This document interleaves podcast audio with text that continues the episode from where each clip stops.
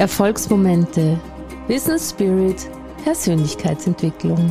Das ist dein Geld und Glück Podcast. Der Podcast für ein erfolgreiches Business, das dir ein außergewöhnlich glückliches Leben ermöglicht. Ich bin Christina Sternbauer, dein Host hier und früher war ich Ärztin. Heute bin ich Top-Expertin für ganzheitlichen Businessaufbau und authentische Kundengewinnung mit Herz. Komm mit mir auf eine magische Reise, in der wir gemeinsam dich und dein Unternehmen auf Erfolgskurs bringen. Zusammen machen wir möglich, was du vielleicht noch für unmöglich hältst.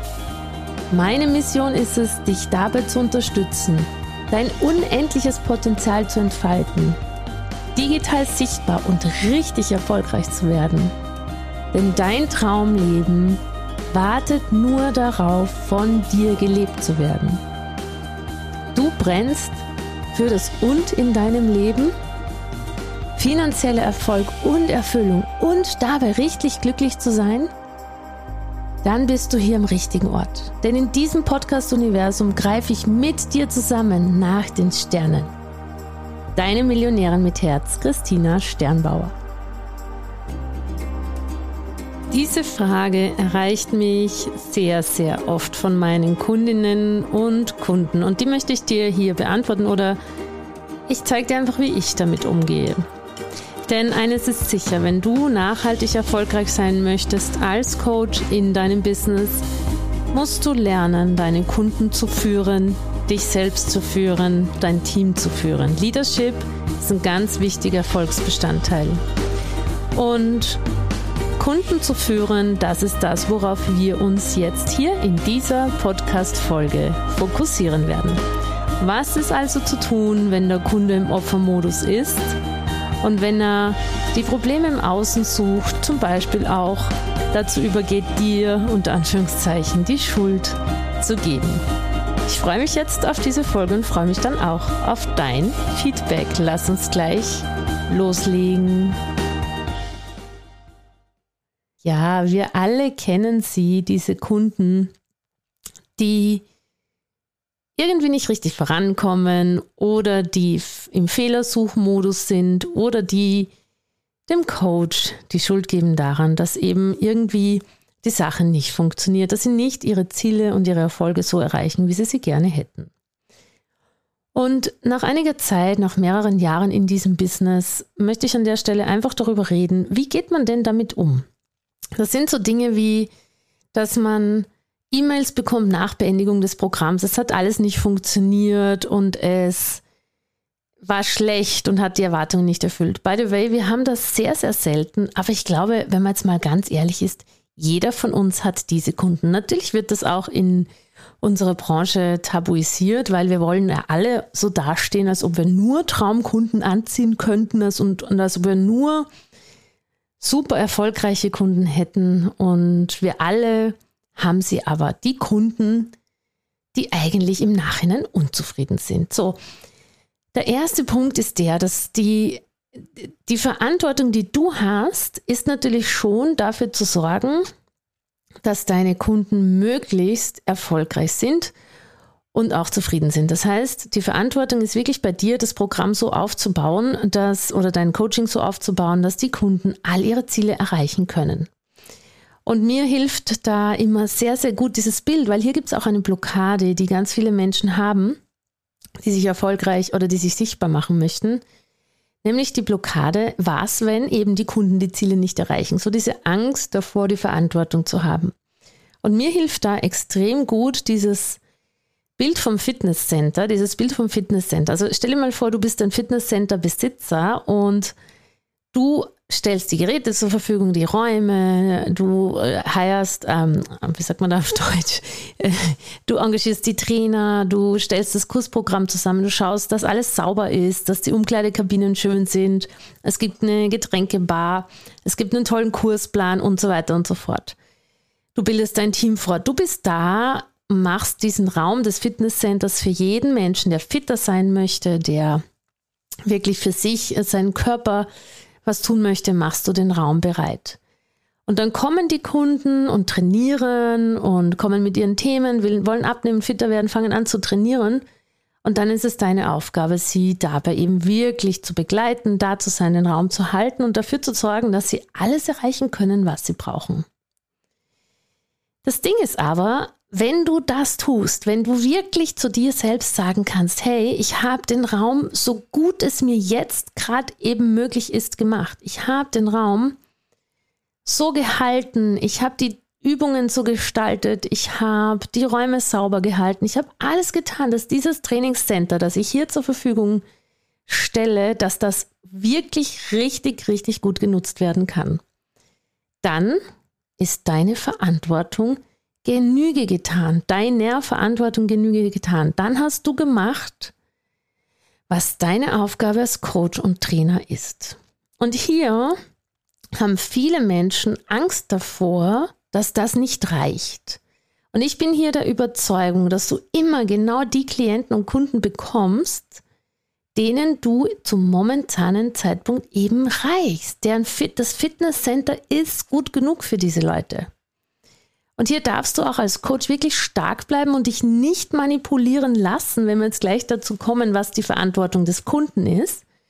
Dich eben nicht manipulieren zu lassen, dass irgendwas nicht gereicht hätte. Wenn du wirklich sagen kannst, ja, natürlich versuche ich immer besser zu werden, natürlich bilde ich mich immer fort, natürlich adaptiere ich mein Programm, zum Beispiel unsere Mitgliederbereiche und Programme werden immer, immer kontrolliert. Wir haben eine eigene Qualitätsmanagerin, Programmchefin, die nur den Job hat, wirklich zu schauen, wie können wir unsere Kunden erfolgreicher machen.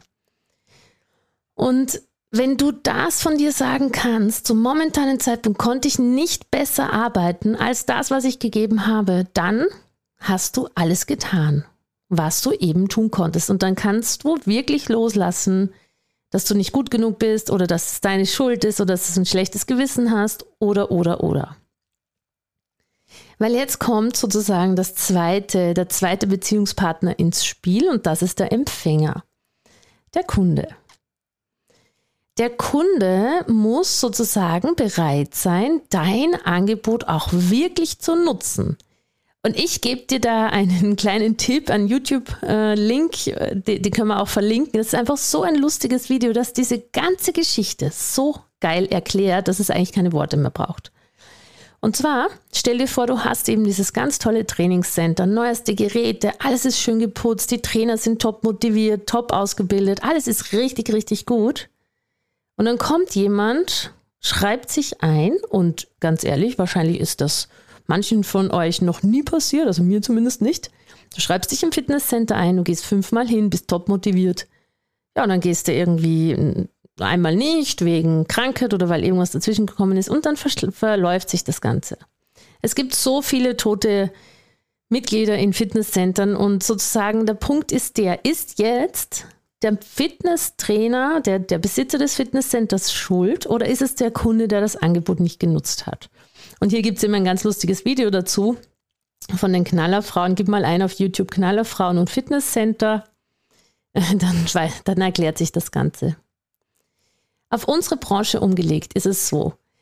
Du kannst noch so viel tun und noch so viel bieten und noch so viel für die Kunden aufstellen, wenn du wenn der Kunde nicht annimmt, was du zu geben hast, wenn er nicht zum Training kommt oder die Übungen nicht so macht, wie du sie machst, wie du sie ansagst, nicht so oft machst, wie du sie ansagst, nicht in der Intensität, nicht in der Reihenfolge, wenn er nicht exakt das Angebot annimmt von dir und umsetzt, dann hast du keine Chance.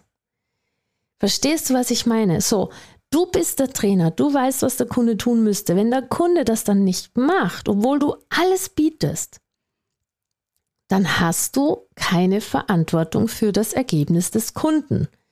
Deine Verantwortung hört da auf, wo der Kunde anfangen muss, engagiert, motiviert, committed die Dinge umzusetzen. Und weil leider sehr viele Menschen nicht ausgebildet sind, darin wirkliche Selbstverantwortung zu übernehmen und bei sich zu schauen, warum die Ergebnisse nicht stimmen, sondern es sehr, sehr viel einfacher ist, im Außen einen Schuldigen zu suchen, zu externalisieren, mit dem Finger zu zeigen, du bist schuld, es funktioniert nicht, weil ich bräuchte eigentlich das, das kriege ich nicht von dir und so weiter und so fort, ist es natürlich sehr leicht hinzuschauen auf den Coach und zu sagen, es liegt an dir. In den allermeisten Fällen ist es aber so, dass es, oder es ist, allermeisten Fälle ist vielleicht nicht richtig von der Formulierung her, Ganz oft ist es aber so, dass am Ende des Tages der Kunde nicht bereit ist, auf einen, einen bestimmten Punkt hinzuschauen, wo er gerade nicht bereit ist, dich hineinzulassen und das Thema dahinter anzuschauen. Warum kommst du nicht ins Training? Warum setzt du das nicht um? Wenn du es umsetzt, warum setzt du es nur so halbherzig um? Was in dir ist denn gerade da, dass du nicht erfolgreich sein kannst? Meistens zeigen sich solche Externalisierungen und solche unter Anführungszeichen Verantwortlichkeitszuweisungen oder Schuldzuweisungen dann, wenn der Kunde an dem Punkt ist, wo er oder sie eine ganz tiefe Entscheidung treffen müsste oder ein tiefes Thema anschauen müsste. Und da ist oft Schmerz dahinter und da schaut der Kunde nicht hin. Da ist es leichter zu sagen, es liegt an dir, es liegt nicht an mir. Und wie gehe ich jetzt damit um? Wenn das bei uns jemand macht, dann spiele ich ganz, ganz klar den Ball zurück. Das heißt, zuallererst kläre ich ab, habe ich alles zur Verfügung gestellt und gemacht? Hat der Kunden, Kunde Zugang zu allen Ressourcen gehabt, die er oder sie braucht, um wirklich seine Ergebnisse, seinen Erfolg haben zu können? Wenn ich da ein Ja von mir kriege, dann gehe ich mit dem Kunden in den Dialog und spiegel ihm genau das, was los ist. Ich sage dann, schau her, du hast die und die und die und die Ressourcen gehabt, du hast da und da und da den Call gehabt, da hättest du mich fragen können, da war E-Mail-Support zum Beispiel, alles, was du halt an Ressourcen anbietest. Warum hast du es nicht genutzt? Und dann warte ich auf eine Antwort. Und dann, wenn dann eine Antwort kommt, gehe ich mit dieser Antwort weiter. Warum hast du mich das nicht gefragt? Dann habe ich zum Beispiel kommt dann vielleicht was, ja, ich fühle mich hier nicht gut aufgehoben oder die Videos sind nicht gut genug. Warum hast du nicht gefragt? Warum hast du es nicht gesagt? Das heißt, am Ende des Tages geht es hier darum, dass du in deiner ganz krassen Klarheit bleibst und wirklich bewusst sagst, wenn du alles getan hast, dann darfst du auch ganz klar dich abgrenzen und den Ball zurückgeben an den Kunden, der den Ball nicht angenommen hat oder der die Ressourcen nicht angenommen hat. Und hier ist es oft so, dass es dann natürlich zu Konfliktgesprächen kommt, weil der Kunde, der das Gefühl hat, er hätte von dir was haben müssen, was du nicht geben konntest. Und jetzt gibt es noch einen weiteren interessanten Aspekt. Was ich häufig erlebt habe, ich weiß nicht, ob du das psychologische Konzept der Gegenübertragung oder Übertragung Gegenübertragung kennst. Das ist das Konzept, dass ich zum Beispiel als weiblicher Coach in meinen Kundinnen häufig Mama-Themen wieder reaktiviere. Gerade zum Beispiel in unserer Branche, wenn es um das Thema Sichtbarkeit geht oder Geld verdienen. Oder als Kind nicht, also Sichtbarkeit hat oft die Themen dahinter, als Kind nicht gesehen worden zu sein zum Beispiel. Wenn das bei einem Kunden angetriggert wird, dann kann es sein, dass sozusagen dieses alte Kindheitstrauma, diese alte Verletzung, dass die im Coaching wieder hochkommt und dass der Kunde in, wie ein bisschen in das Kind-Ich hineinfällt und, dies, und nicht die Ressourcen aufbauen konnte ja als Kind, um dieses Thema zu lösen. Weil als Kind konnte ja nicht seiner Mama sagen, ich hab, du bist ja nie da für mich.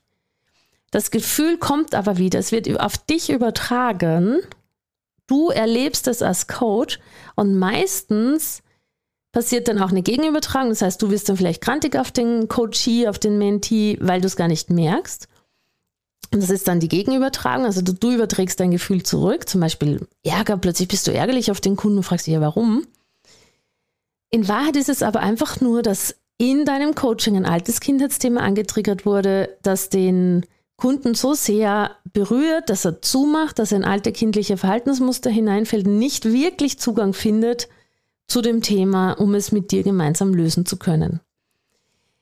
So, das heißt, der Umgang mit Kunden, die externalisieren, die dir die Schuld geben, die nicht hinschauen wollen auf die tiefen Themen, braucht wirklich im Hinterkopf dieses Wissen, dass möglicherweise da was angetriggert wurde, wo einfach die Ressourcen fehlen. Und dann ist es sozusagen an dir, mit dem Kunden da durchzugehen und das vielleicht auch mal so anzusprechen. Also ich spreche das in meinen Coachings ganz klar an. Wenn ich das Gefühl habe, sage ich, schau, ich glaube, da ist gerade was. Ich glaube, du überträgst gerade auf mich, dass ich dir nicht genug gebe, nicht genug Zeit für dich habe, dich nicht sehe. Kann das sein, dass du das in deiner Kindheit erlebt hast? Oder woher kennst du das? Und ich glaube, hier ist es ganz wichtig, dass man sich als Coach auch wirklich immer wieder mal mit psychologischen Themen auseinandersetzt, um besser verstehen zu können, warum reagiert ein Kunde so. Weil am Ende des Tages ist es doch so, wir alle wünschen uns Erfolg. Du wünschst dir Erfolg für deinen Kunden, dein Kunde wünscht sich Erfolg. So, was steht dazwischen? Dazwischen steht eine Blockade, eine Terrorbarriere, ein Kindheitsthema, das einfach ungelöst ist und das ihr in eurer Coaching-Beziehung nun quasi gemeinsam lösen können. Und das ist ja eine unfassbar tolle Chance. Es gelingt nicht immer, möchte ich an der Stelle auch sagen. Und auch hier äh, erlebe ich zum Beispiel, selbst wenn wir als Team oder ich alle Ressourcen, um den Konflikt zu lösen, zur Verfügung stellen, passiert es, dass er nicht gelöst wird. Passiert es, dass der Kunde auf seinem Thema sitzen bleibt. Selbst wenn du ganz, ganz klar kommuniziert hast, den Spiegel vorgehalten hast, Kritik gehört hast, dich reflektiert hast, passiert es, dass der Kunde da bleibt. Und da darf man sich ganz einfach dann mit dem Glaubenssatz drüber helfen, ja, wir werden nicht alle glücklich machen. Du wirst als Coach nicht alle glücklich machen. Und das liegt in der Natur des Menschen. Ich komme gerade aus Dubai und von einer Schiffsreise und da gibt es Menschen, die im größten Luxus gerade sind und trotzdem krantig sind. Es gibt Menschen, die sind in, in einem Hotel, das den besten Service liefert, unzufrieden. Und ich glaube, hier darf man sich wirklich dann bewusst machen, wenn du alles getan hast, von deinem Trainingscenter bis dass wenn du alles getan hast und der Kunde ist weiter unzufrieden, dann darfst du einfach dich verabschieden, in Liebe gehen lassen, und ganz klar für dich haben, naja, ein paar Menschen werde ich nicht glücklich machen und es gibt immer welche. Da kannst du tun, was du willst. Die sind im Fehlersuchmodus. So, ich hoffe, dass dir das jetzt geholfen hat. So gehe ich damit um, ähm, wenn Kunden, wenn mal vereinzelte Kunden unzufrieden sind. Und ich hoffe, du kannst dir da viel für dich mitnehmen. Und ich freue mich, wenn du das nächste Mal wieder dabei bist. Deine Christina. Das war wieder eine Folge aus deinem Geld und Glück Podcast. Ich bedanke mich, dass du da warst. Ich bedanke mich für deine Zeit und hoffe, ich konnte dich inspirieren und ein Stück weit auf deinem Weg weiterbringen. Ich freue mich, wenn du die Folge teilst mit Menschen, von denen du denkst, sie sollten sie hören. Und ich freue mich natürlich auch über Rezensionen auf iTunes und Spotify, wenn es dir gefallen hat. Ich wünsche dir jetzt bis zum nächsten Mal ganz viel Glück und ganz viel Geld. Deine Christina.